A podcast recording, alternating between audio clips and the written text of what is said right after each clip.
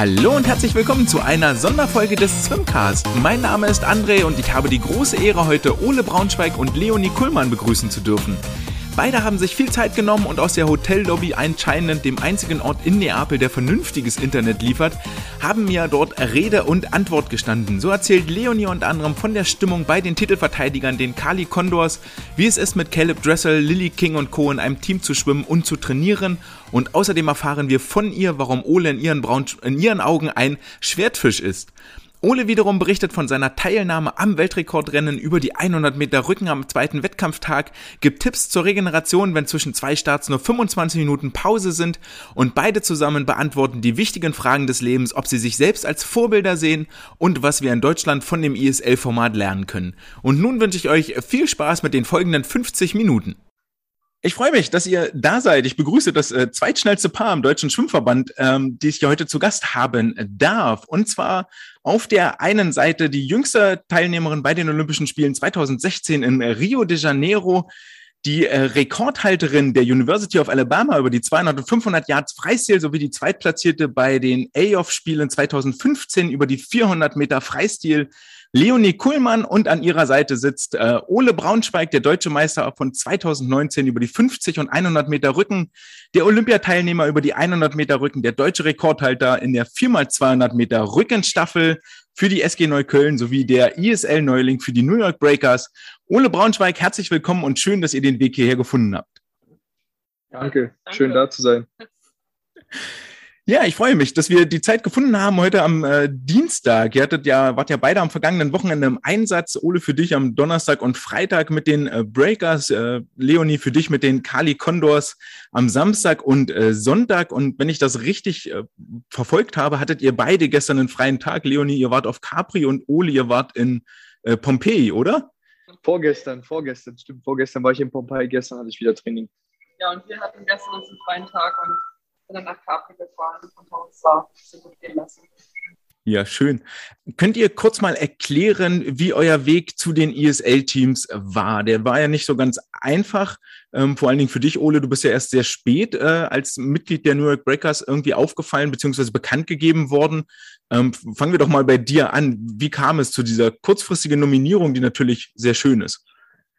Ja, die war auf jeden Fall sehr schön und auch sehr überraschend.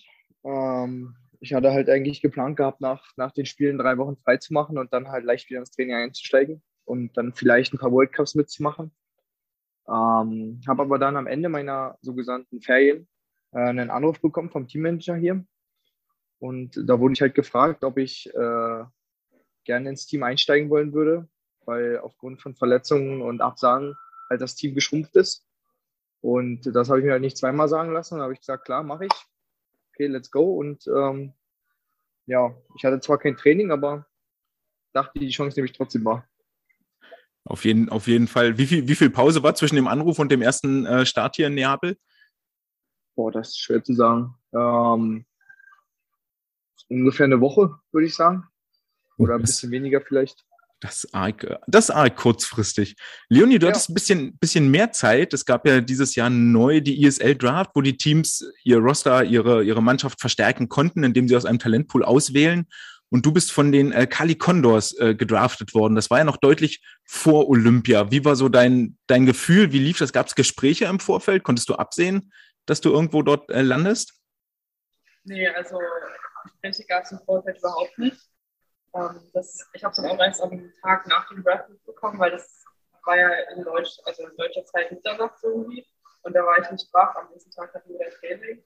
Und dann habe ich am Morgen halt so Nachrichten gesehen, so, ja, Glückwunsch zum Draft und so. Und ich wusste noch gar nicht wirklich, worum es geht. Und ja, dann war die Überraschung natürlich umso größer, als ich dann bei den Titelverteidigern mit dem Team war.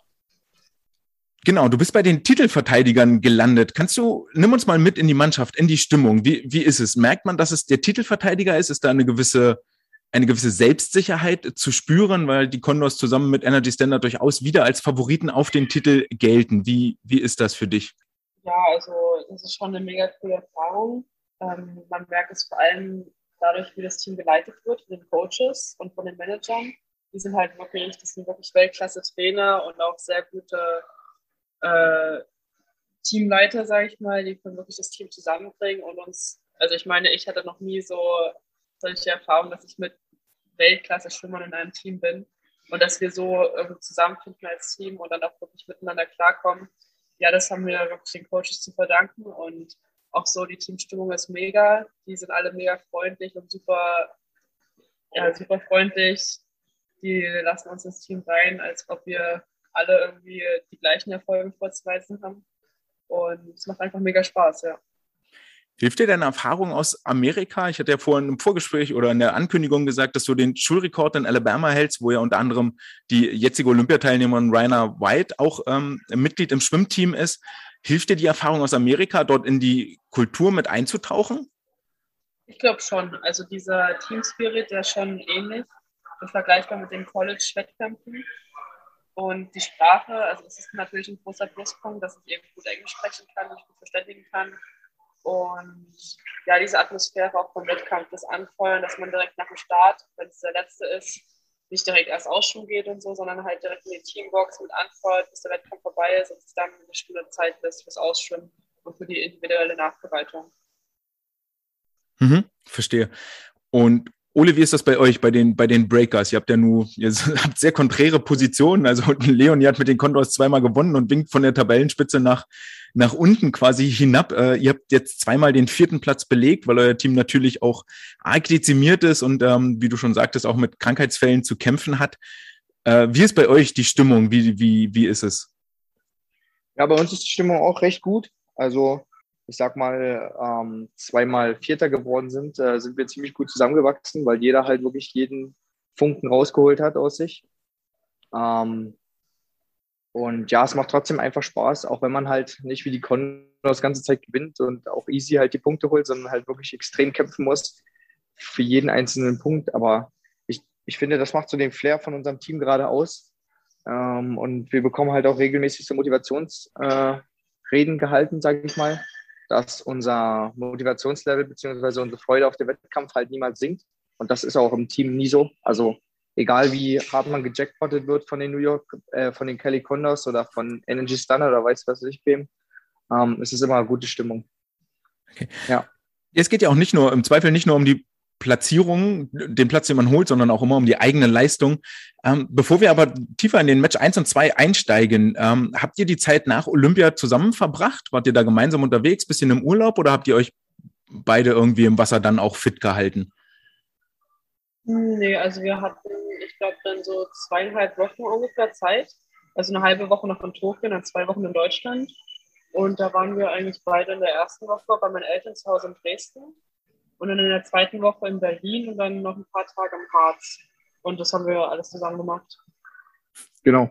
Vermutlich den Kopf ein bisschen freikriegen, körperlich mal runterkommen, kein, kein Becken sehen, das was andere Stars ja jetzt immer noch machen. Ähm, war das, war das gut? Also inwiefern hat euch das jetzt auf die, auf die Saison vorbereitet? Ich glaube, Ole, für dich kam es ja sehr überraschend. Warst du vorher in Berlin schon im Wasser nochmal oder hast du dann wirklich erst mit dem Anruf quasi das erste Mal wieder Beckenluft nee, geschnuppert? Nee, also ich war schon im Wasser, also ich glaube drei Tage oder so, aber jetzt nicht entscheidend trainiert. Also ein bisschen für Wassergefühl, ein bisschen um den Grip zu bekommen, aber richtig trainiert und gern sowas habe ich nicht. Und ja, es ist trotzdem lustig, hier dann zu schwimmen. Was ist so der Unterschied zwischen Langbahn und Kurzbahn? Was macht das für dich als Rückenschwimmer im Besonderen aus? Oh, naja, ich sag mal so, also Rücken tut immer weh, egal ob auf Lang- oder Kurzbahn. Die Beine explodieren da immer. Ähm, aber ich sag mal, auf Kurzbahn kann man seine Leistung noch einigermaßen besser ähm, ausgleichen als auf Langbahn. Ähm, deswegen ist das eigentlich ziemlich gut, dass man hier äh, Kurzbahnwettkämpfe hat, ähm, wenn man aus einer Nicht-Trainingsphase kommt, sage ich mal. Ja. Hm. Warst du zufrieden mit dem ersten Match? Also ihr könnt ja beide mal euer, euer Statement zu euren jeweils ersten Wettkämpfen abgeben. Ja, schon. Also die Zeiten waren okay dafür, dass ich halt kaum im Wasser war. Also ich hätte nicht gedacht, dass ich so einigermaßen schnell schwimmen kann. Klar, ich hätte gern noch schneller ge äh, gewollt, um noch mehr Punkte fürs Team zu holen. Aber was soll's, die Erfahrung macht echt top hier und vielleicht wird es ja in den nächsten Matches noch besser.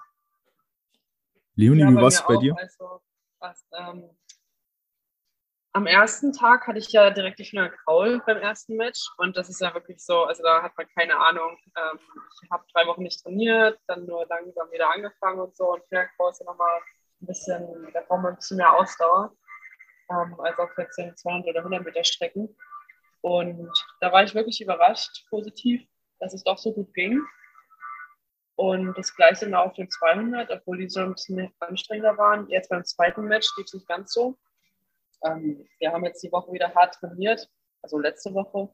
Und ich glaube, da habe ich ein bisschen überzogen und konnte so nicht wirklich mich für den Wettkampf dann ausruhen. Aber das ist ja, wie Ole schon sagte, das ist ein Lernprozess und mit jedem Match wird man, glaube ich, besser und weiß mehr, was auf einen zukommt und kann es besser einschätzen und sich dann auch dementsprechend vorbereiten.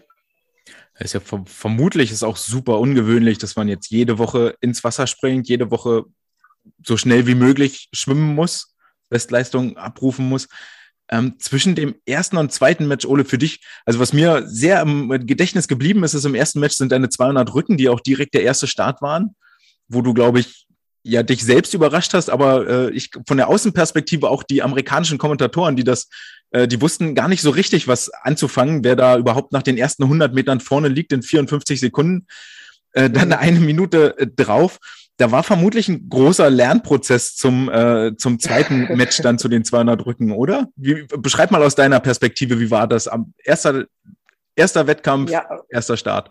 Ja, definitiv. Also vom ersten auf den zweiten Wettkampf, da war ein riesiger Lernprozess. Ähm, ich war einfach nur super motiviert, weil ich halt äh, jetzt noch nachträglich ins Team berufen wurde und wir davor halt eine ordentliche äh, Ansprache bekommen hatten.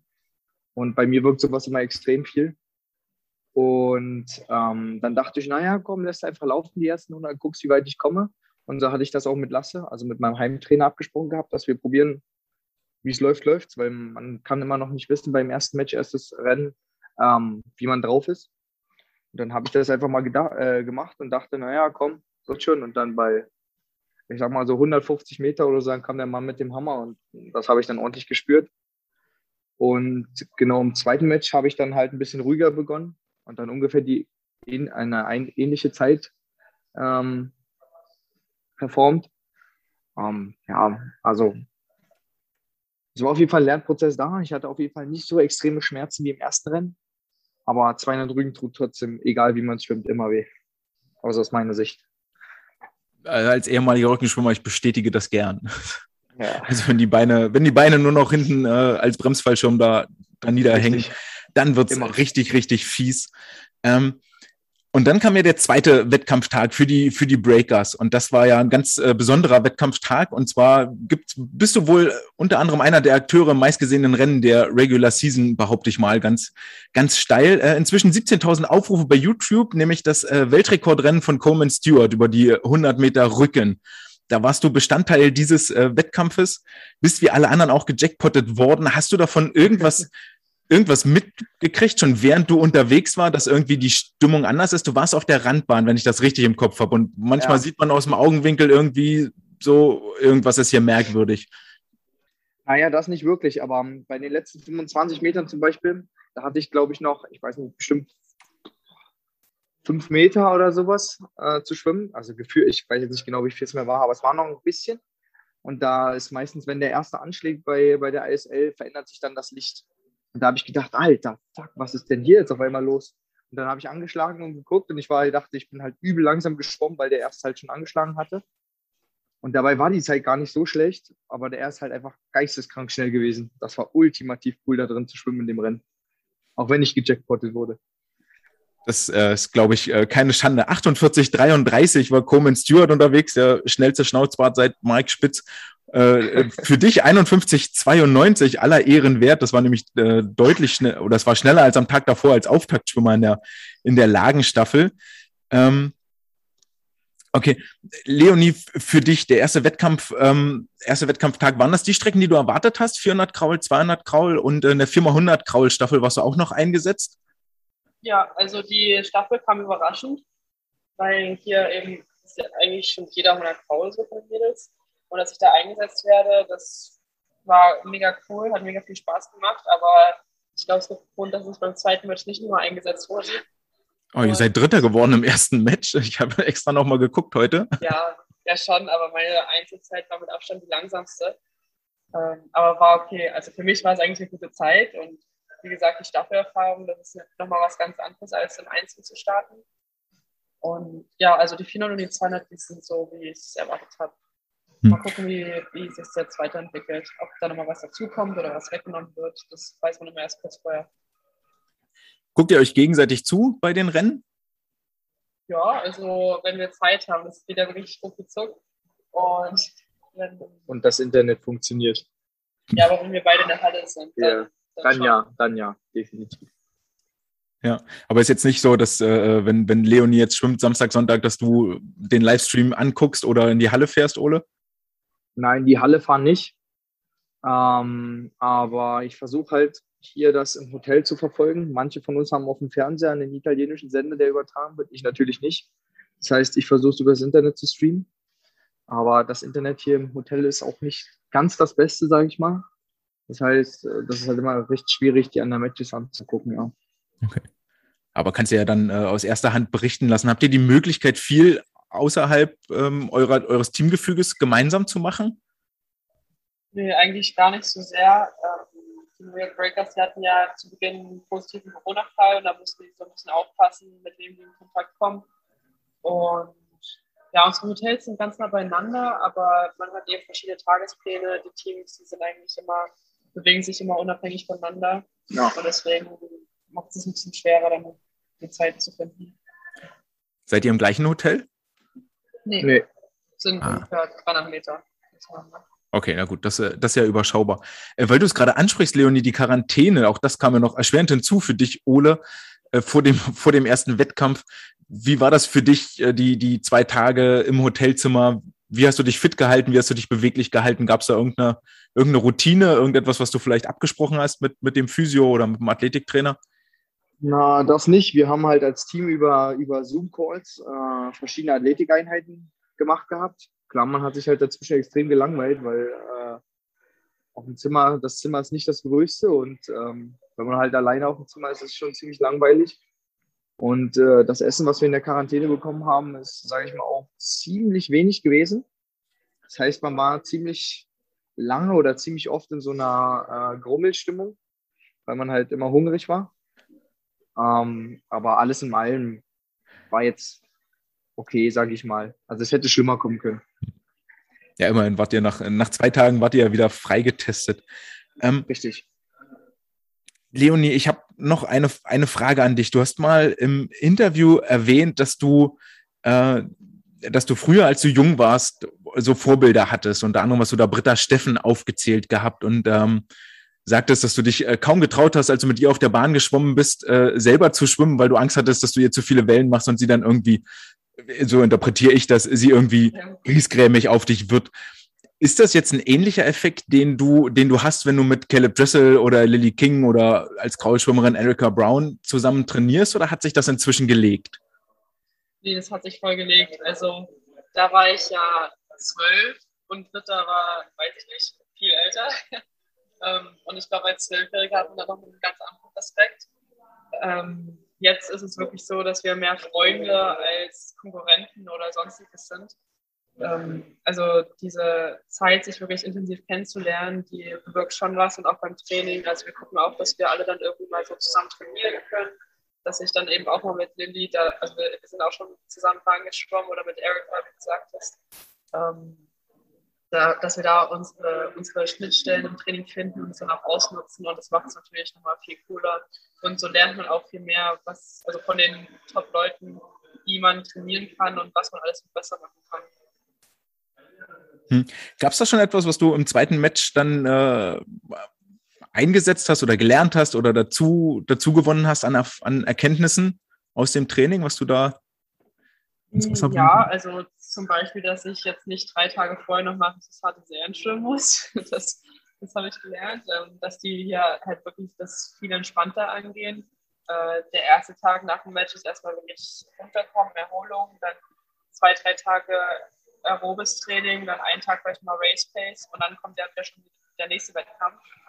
Und dass man dann nicht irgendwie versucht, noch zwischendurch ähm, riesen Trainingsblöcke zu setzen, ist ja zeitlich gar nicht machbar wenn man jedes Wochenende ein Match und dass man einfach viel gelassener rangeht und sich auf die Sachen konzentriert, die man gut kann und dann einfach so seinen, seinen Wettkampf für sich schwimmt. Wie ist es, ähm, wie ist es jetzt inzwischen? Ich komme gleich zum zweiten Match. Dort hattet ihr ja äh, am Samstag, Sonntag das Heimspiel mit den Aqua Centurions, äh, Leonie. Deswegen komme ich drauf. Es sind ja wieder Zuschauer erlaubt im äh, Schwimmen, in der Schwimmhalle, im Schwimmstadion von Neapel. Was macht das für einen Unterschied? Ist der, ist der sehr groß? Ist der deutlich spürbar? Was bedeutet das für euch, für eure Rennen? Seid ihr aufgeregter, nervöser, energiegeladener? Welche Auswirkungen hat das? Also aufgeregter nicht wirklich. Die Stimmung an sich ist halt schon mega gut mit den Lichtern und den Lautsprechern und einfach so die, die Teamboxen, die direkt am Beckenrand sind, wo man angefeuert wird oder selber anfeuert. Aber gegen, die, gegen das Heimteam, die Aqua zum Turnier zu schwimmen, das ist nochmal was ganz anderes. Da ist Federica Pellegrini ja so der absolute Star und die ist auch gestern, vorgestern geschwommen. Und das merkt man schon. Also wenn die dann aufgerufen wird oder sie schwimmt, dann, dann tobt die Halle und alle klatschen und jubeln. Das ist echt cool. Ja, du hattest ja auch das Glück, die 200 Graue gegen Pellegrini direkt zu schwimmen, was ja äh, erst auf der letzten Bahn zu ihren Ungunsten entschieden worden ist. Ähm, hat das einen Einfluss auf dein, auf dein eigenes Rennen? Ja, also das pusht halt schon nochmal, wenn man so diese, diese Atmosphäre, diese, dieser Lautstärke, der treibt schon nochmal an. Ähm, ja, hat man jetzt in meiner Zeit nicht wirklich erkennen können, aber intern so die Motivation, die ist schon da. Ist ein Dollarunterschied zwischen den, den Wochenenden und dem Donnerstag-Freitag-Match? Ole, konntest du das irgendwie vergleichen, beobachten? Ähm, also zeitlich auf jeden Fall ja, weil man ja am Wochenende schwimmt man ja von 18 bis 20 Uhr, gehen ja die Matches. Hm. Und unter der Woche war am Donnerstag von 20 bis 22 Uhr und am zweiten Tag von 19 bis 21 Uhr.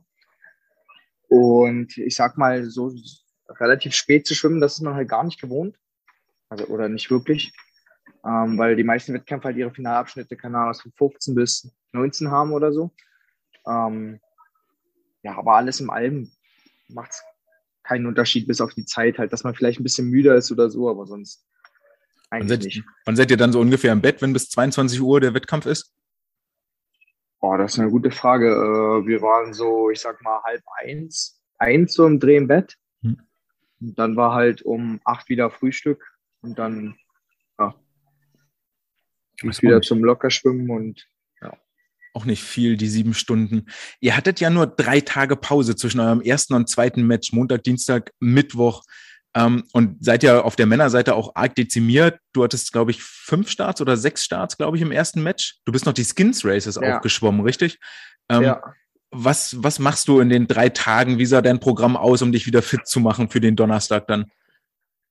Ja, das ist eine gute Frage. Nein, nein Spaß. Ähm, ja, ich habe halt viel mit Lasse darüber gesprochen und ähm, dadurch, dass wir jetzt halt den Blog auch aus keinem Training hier angegangen sind und meinte er, ist eigentlich ganz gut mal zum Gucken, weil ich ja Sprinter bin, ähm, mal zu gucken, wie die ISL so an sich wirkt. Und da haben wir halt einfach nur so, ähm, ich sag mal, so Wassergefühl gemacht, Sprints, dass halt wenigstens so die bisschen die Schnelligkeit so kommt und das Wassergefühl, weil auf 200 zu trainieren, dafür war jetzt halt viel zu wenig Zeit und dass ich halt trotzdem meinen Speed ein bisschen abrufen kann und äh, nicht allzu sehr, sage ich mal, hinten wie ein Treibholz rumtreibt. Ja, du hast im zweiten Match ähm, äh, hattest du in der in der Lagen-Mix-Staffel, das war dein letzter Start, die 100 Rücken, bist eine 51,8 geschwommen und im ja. ersten Match an der gleichen Stelle mit den gleichen Vorstarts, Vorbelastungen quasi eine 52,6. Dazwischen liegen acht Zehntel, was ja schon relativ viel ist für die 100 Meter. Ja. Ist da irgend, was ist da anders gelaufen? Was, was war der Grund dafür? Na, also eigentlich von der Motivation her und alles war alles gleich. Ähm, aber ich glaube einfach, der, ähm, ich glaube einfach dadurch, dass ich mein 200 Meter Rennen ähm, am ersten Tag nicht all out die ersten 100 gegangen bin und dann die zweiten 100 übel verreckt bin, sondern mir das ein bisschen besser eingeteilt habe, hatte ich halt ein bisschen mehr äh, Kraft noch übrig wodurch ich dann halt noch ein bisschen besser mein, meine Technik und alles abrufen konnte, damit halt auch das Team noch ein bisschen mehr vorwärts bringen konnte. Ja, okay, das, äh, das, das leuchtet ein. Wenn ich jetzt, also ihr habt ja schon häufig angesprochen, dass ihr, dass ihr mit Lasse viel Kontakt habt. Ihr seid ja beide in Berlin dort am Stützpunkt verankert und Lasse ist euer Heimtrainer, richtig? Ja. Jo. Ja, genau. Ähm, wie lange seid ihr schon da und was war damals der, der Grund, an den, an den Stützpunkt zu gehen? Leonie, du bist ja aus Dresden gewechselt und Ole, glaube ich, du bist Ur-Berliner, wenn ich das jetzt richtig im Kopf habe. Ähm, ja, aber was, war, was waren damals für euch die Beweggründe, dort an den Stützpunkt zu gehen und sich der Trainingsgruppe anzuschließen? Hm, also ich bin seit 2013 in Berlin, Sommer 2013. Und da bin ich aus Dresden hergewechselt. Und das ergab sich daraus, dass mein Trainer in Dresden, mit dem ich sehr gut klarkam, aus Dresden ausgegangen ist. Und dann kam jemand, mit dem ich nicht so gut klargekommen bin. Und dann habe ich einfach so ein bisschen rumgeguckt, beziehungsweise meine Eltern, in welchen nahegelegenen Städten noch gute Stützpunkte sind. Und da hat sich Berlin relativ schnell rauskristallisiert. Dann habe ich da bis 2017 trainiert und dann mein Abi gemacht, war zwei Jahre in den USA von eigentlich vier geplanten. Und habe dann aber nach zwei Jahren gemerkt, dass ich da wirklich, also nicht wirklich vorwärts komme, beziehungsweise meine Zeiten nicht schneller werden. Und im vorletzten Jahr, also Saison 2019, 2020, bin ich dann nach Berlin gewechselt mit der Intention, mich auf die Spiele beziehungsweise auf die Quali vorzubereiten. Die Spiele wurden dann verschoben, ich bin mit dem Training gut klargekommen und habe da so Fuß fassen können. Das heißt, die Entscheidung, dann nach, wieder zurück in die USA zu gehen, wurde mir eigentlich abgenommen und habe mich dann letztendlich dafür entschieden, in Berlin zu bleiben. Mhm. Und bin jetzt seit 2019, also seit zwei Jahren bei Lasse. Ja. Ole, wie war das bei dir? Wie kam das? Naja, dadurch, dass ich halt schon in Berlin aufgewachsen bin und äh, dort auch geboren bin, ähm, hat sich eigentlich bei mir nie die Frage gestellt, ob ich aus Berlin rausgehe, weil ich eigentlich mit, mit den ganzen Trainern, die ich auf dem Weg bisher hatte, ziemlich gut klargekommen bin.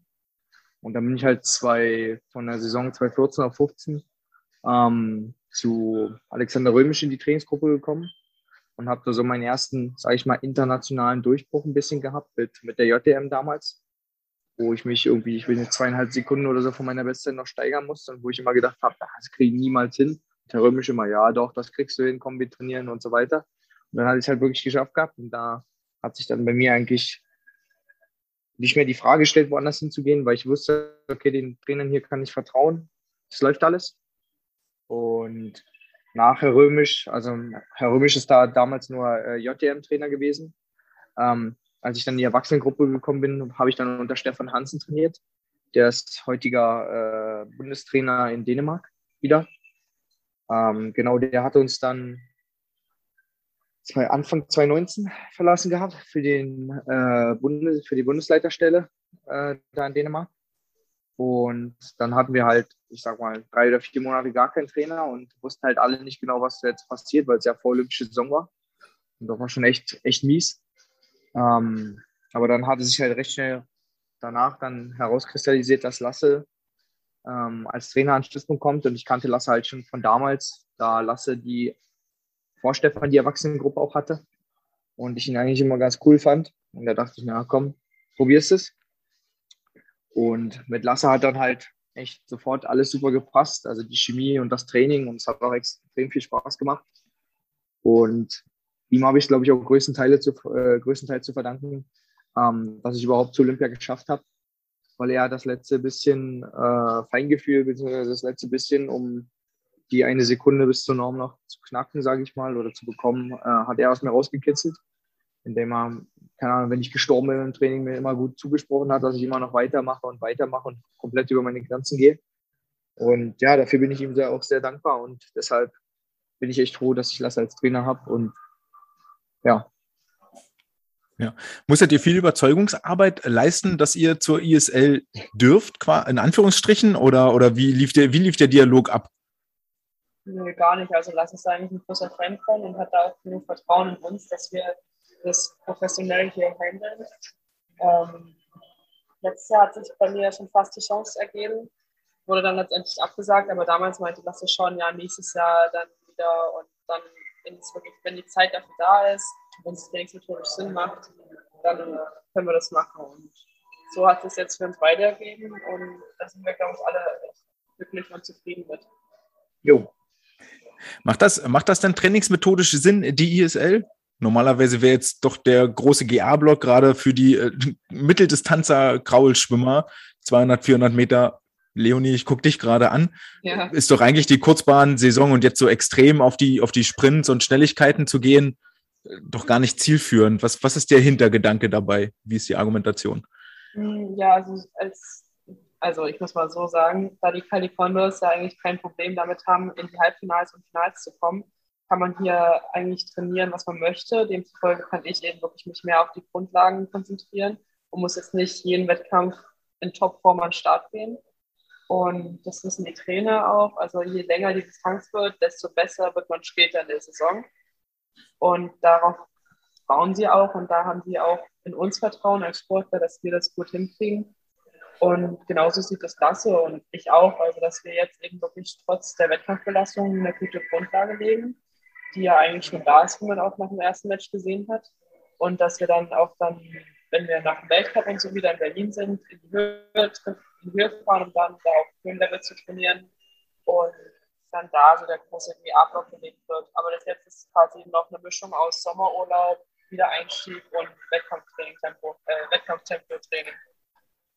Wie viel, wie viel Trainingseinheiten habt ihr?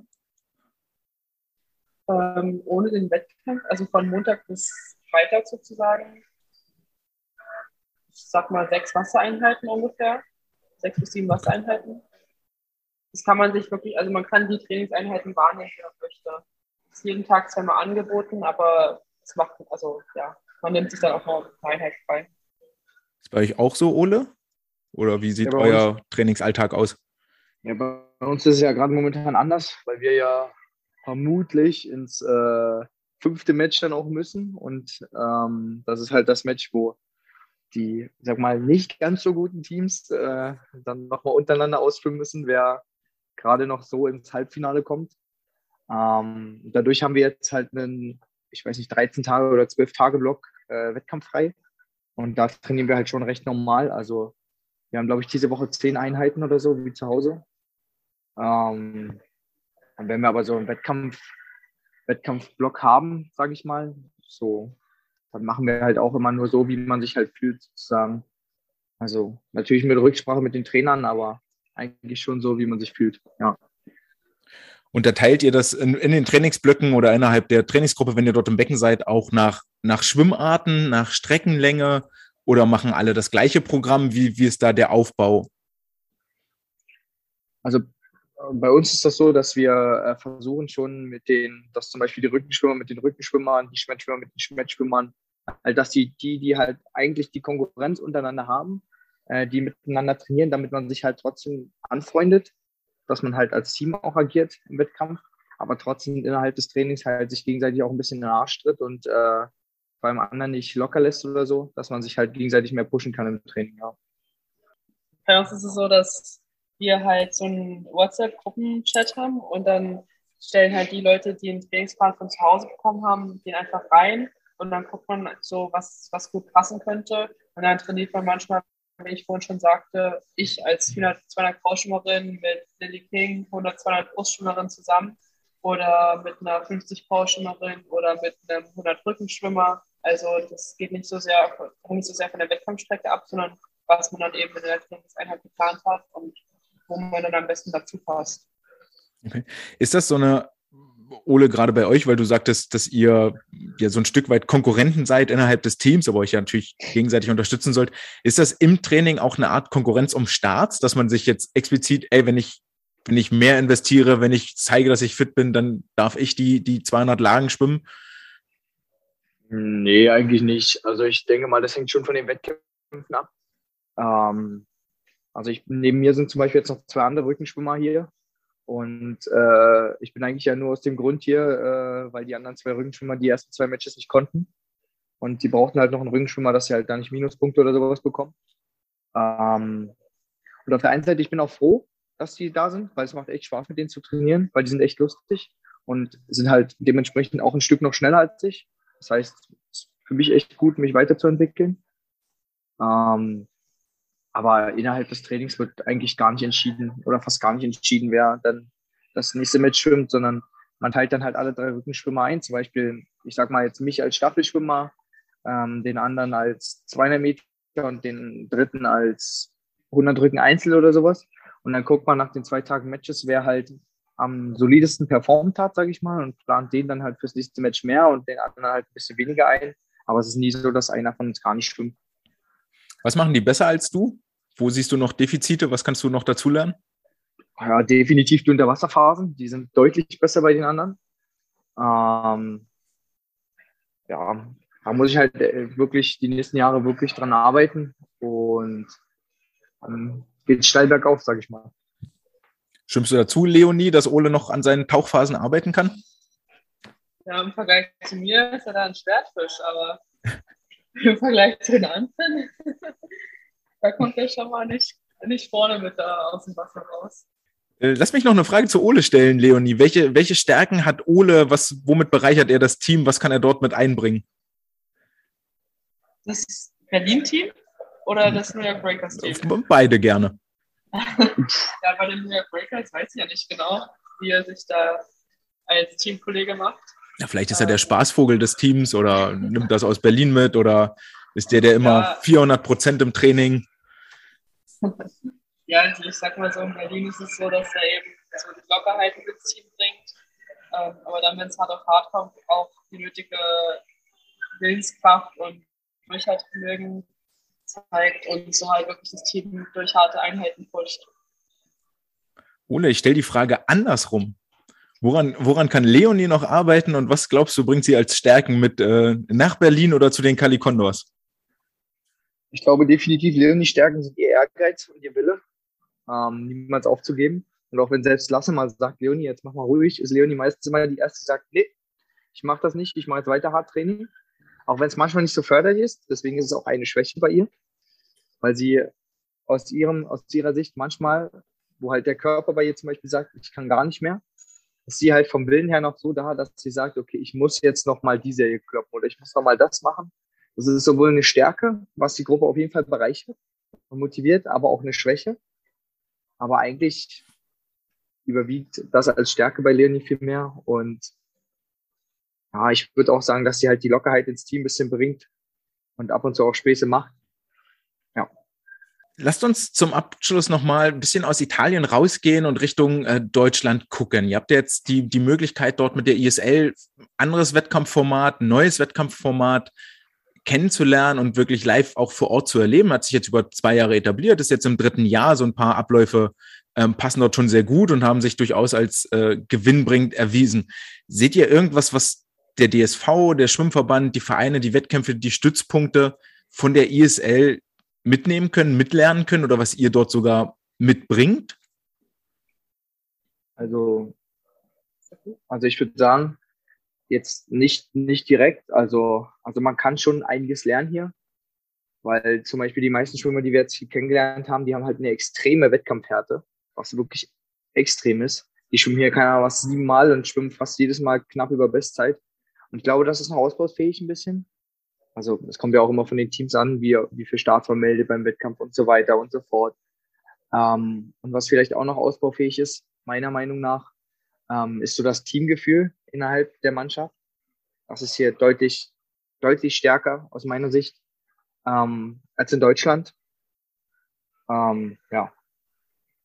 Ja, ich glaube, es ist so ein Riesenunterschied, dass muss man wirklich Stück für Stück angehen, um das irgendwie nach Deutschland zu bringen, dieses Format. Und ja, also das, da kann man gar nicht den Finger auf ein was zeigen, sondern es ist wirklich alles. Also einmal die Herangehensweise der Sportler an den Wettkampf, dass es wirklich nicht um die Einzelleistungen unbedingt geht, sondern um das Teamgefüge, um die Stimmung, dass wenn man mal schlecht geschwommen ist, jetzt nicht irgendwie in der Ecke geht und weint, sondern direkt in die Box reingeht und direkt Feuer und Flamme für den nächsten anfeuert. Und ja, wie Ole sagt, die Wettkampfhärte, dass man das auch wirklich schafft, viermal in einem Abstand in zwei Stunden zu schwimmen und immer wieder auf Top-Niveau. Und diese, ja, diese Gelassenheit auch, wenn man mal, also dass man wirklich den Start geht und sagt, ich gebe jetzt mein Bestes, mehr kann ich nicht, weniger will ich nicht und so wie es kommt, so kommt's. Und ich glaube, da sind die Deutschen schon noch ganz schön verbissen und ja, ich sag mal, altmodisch so in der Hinsicht, dass man wirklich, dass es um die Zeit geht und um nichts anderes. Und das ist ja schon cool, das mal so anders mitzubringen.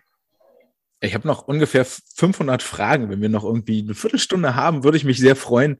Ähm, ja, ja. Die erste geht an also an dich gleich speziell, Leonie, etwas, was mir, also was immer wieder gesagt wird, ist, wenn wir über die ISL reden, ist Team, ist Mannschaft. Ich glaube auch, dass der Grund, weshalb die Stars wiederkommen, weshalb eine Sjöström das macht, trotz gebrochenem Ellbogen, ist jetzt abgereist wegen Reha und so, aber die wieder da ist, ein Caleb Dressel, der nach vier Wochen Pause und diesen wirklich wahnsinnig emotionalen Olympischen Spielen dort wieder auftaucht und noch zahlreiche andere, sei es jetzt auch eine Shiban Horhi, die mit dabei ist. Ähm, und da gibt es ja sehr, sehr viele Beispiele, die, die, glaube ich, wegen dieses Teamgefühls auch mit da sind, nicht nur primär wegen des Geldes. Ähm, wenn ihr das mit rübernehmen wollt nach Berlin und in eure Trainingsgruppe, gibt es ja vielleicht schon den einen oder anderen Ansatzpunkt. Und so wie ihr jetzt vielleicht in eurem kleinen Team ähm, oder ja doch, so wie ihr jetzt in eurem ISL-Team vielleicht diejenigen seid, die zu den großen Goldmedaillengewinnern bei Olympia nach oben gucken. Ist das eine Funktion, die ihr mit nach Berlin rübernehmt, wo dann die Jüngeren, die Neulinge im Team, die Gruppen unter euch zu euch hochgucken und sagen, das sind die Großen, da wollen wir hin. Habt ihr das Gefühl? Glaubt ihr, das seid ihr? Ja, ich hoffe. Also die Kleinen müssen da auch, auch drauf anspringen. Äh, ich glaube, wir beide sind da sehr offen und sind bei Fragen und Problemen immer zur Verfügung jetzt bei den Schülern in Berlin. Und ja, also ich hätte da mega Bock drauf, aber es muss natürlich auch von beiden Seiten kommen. Wenn die jetzt sagen, nee, das wollen wir nicht oder so, oder nicht so nicht Lust drauf haben, dann ist es schwer, das irgendwie zu vermitteln, wenn man da nicht die Resonanz zu hat. Ole, glaubst du, dass, dass, die, dass die Jüngeren zu dir aufgucken und sagen, der, der will ich sein, das macht der gut, wie viel macht, was macht Ole im, im, Krafttraining? Ich möchte das auch machen. Ich will auch so schnell sein. Also ich würde schon sagen, dass die Kleinen zu uns aufgucken jetzt mittlerweile. Also ich glaube, der größte Punkt war eigentlich, dass wir es halt zu Olympia geschafft haben, trotzdem Corona-Jahr. Ähm, was die Kleinen so auch ein bisschen motiviert hat, ähm, zu uns aufzugucken. Ähm, ja, wie Leonie schon gesagt hat, sie müssen halt alle darauf anspringen, weil man hat halt selber als, als Athlet nicht so wirklich Lust, immer die klein, also klar zu motivieren schon, dass sie halt weiter schwimmen, aber wenn, wenn einer zum Beispiel richtig zeigt, okay, er will, ich weiß nicht nur bis dahin kommen und dann will er aufhören oder sowas, dann fokussiert man sich natürlich eher auf die Leute, die dann halt sagen, okay, ich will unbedingt zu Olympia, ich will Olympiasieger werden, ich will das und das. Und bei uns in der Gruppe zum Beispiel, ich habe das zum Beispiel gemerkt, dass die Kleineren so ein bisschen aufgucken, ähm, weil ich recht viele Nachrichten vor oder während der ISL bekommen habe von unseren kleineren Schwimmern aus Berlin, ähm, was schon ziemlich süß war. Ähm, genau. Ja, cool. Hm, ist das, jetzt habe ich so ein bisschen, also es muss ja auch von, von innen kommen. Also was, was hat euch denn motiviert, weiterzumachen in diesem Corona-Jahr oder auch wenn du sagst, oder oh, es sind noch zweieinhalb Sekunden bis zur JDM oder es ist noch eine Sekunde bis zur Olympianorm, das schaffe ich niemals. Das waren ja so deine Worte. Was war für dich der Motivationspunkt so? Was hat dich dahin gebracht? Also erstmal muss ich klarstellen, dass das mit dem, äh, ich schaffe das eh nicht, nur damals bei der JDM war. Mit der einen Sekunde zu Olympia habe ich dann gesagt, komm, ich habe zweieinhalb Sekunden bei JDM geschafft, da schaffe ich diese eine kleine Kacksekunde auch noch. Ähm, und ich sag mal, mein, meine Schwimmkarriere bis jetzt war immer geprägt von vielen Ausfällen. Ähm, und so war es halt in diesem Jahr auch nicht anders. Also ich hatte einen Kreuzbandriss, dann äh, pfeifisches Drüsenfieber und Corona in dem Olympiajahr. Und das hat schon, ich sag mal, immer wieder der Ausfall. Ich überlege mir halt dann immer, wie ich es dann mache, wie ich es dann schaffe, doch noch dahin zu kommen, weil halt Olympia mein großer Traum war, seitdem ich klein war.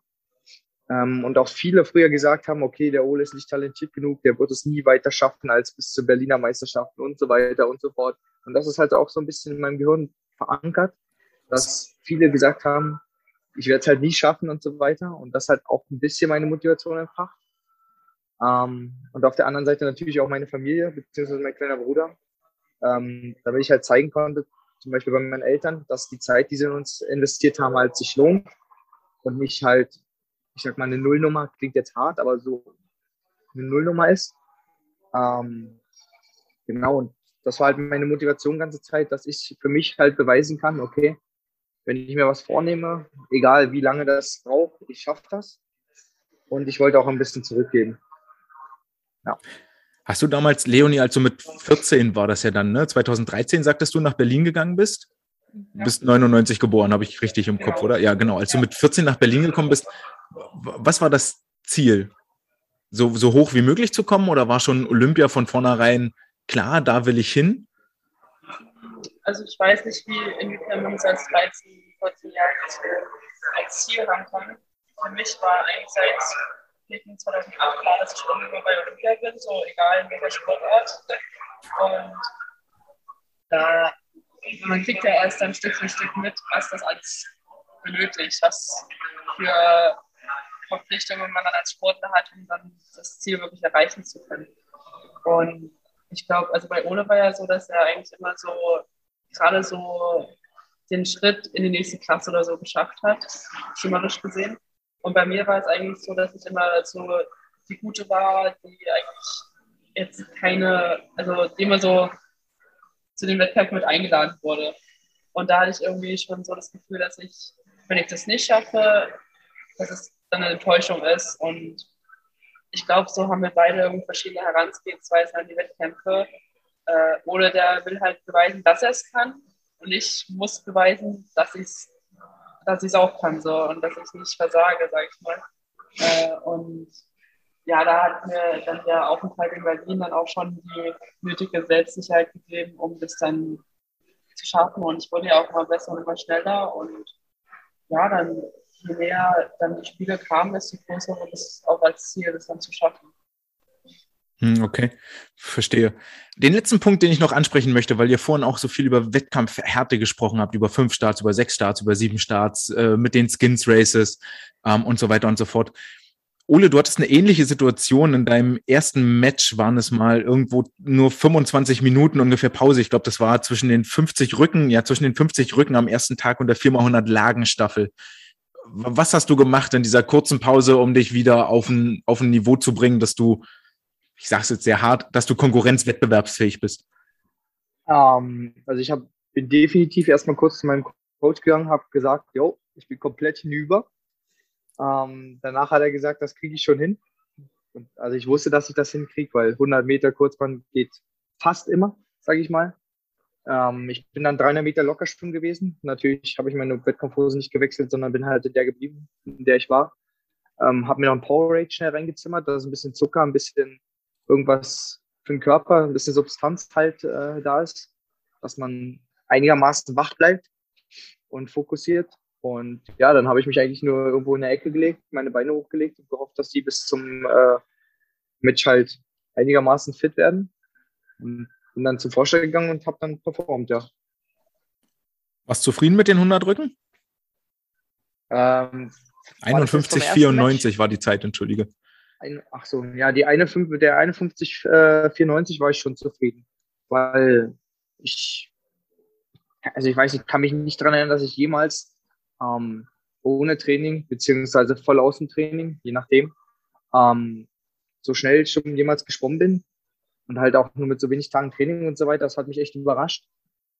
Und mir macht das auch extrem viel Spaß hier. Also, ja, das war halt, ich war zufrieden auf jeden Fall mit dem ersten Da. Das ist das Wichtigste und ich hoffe, dass ihr, dass ihr auch noch in die Playoffs kommt nach Eindhoven, in dieses äh, wundervolle Bad, wie man hört.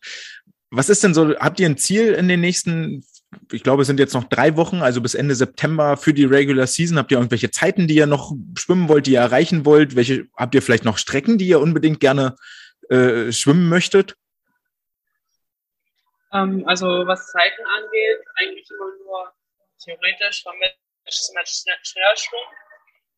Aber viel mehr, was hier viel mehr zählt, ist die Erfahrung, dass man wirklich das Maximum hier an Lernerfahrung rausnimmt und dann zu Hause auch umsetzen kann und dann wir uns als Pelicanos auf die Halbfinals vorzubereiten.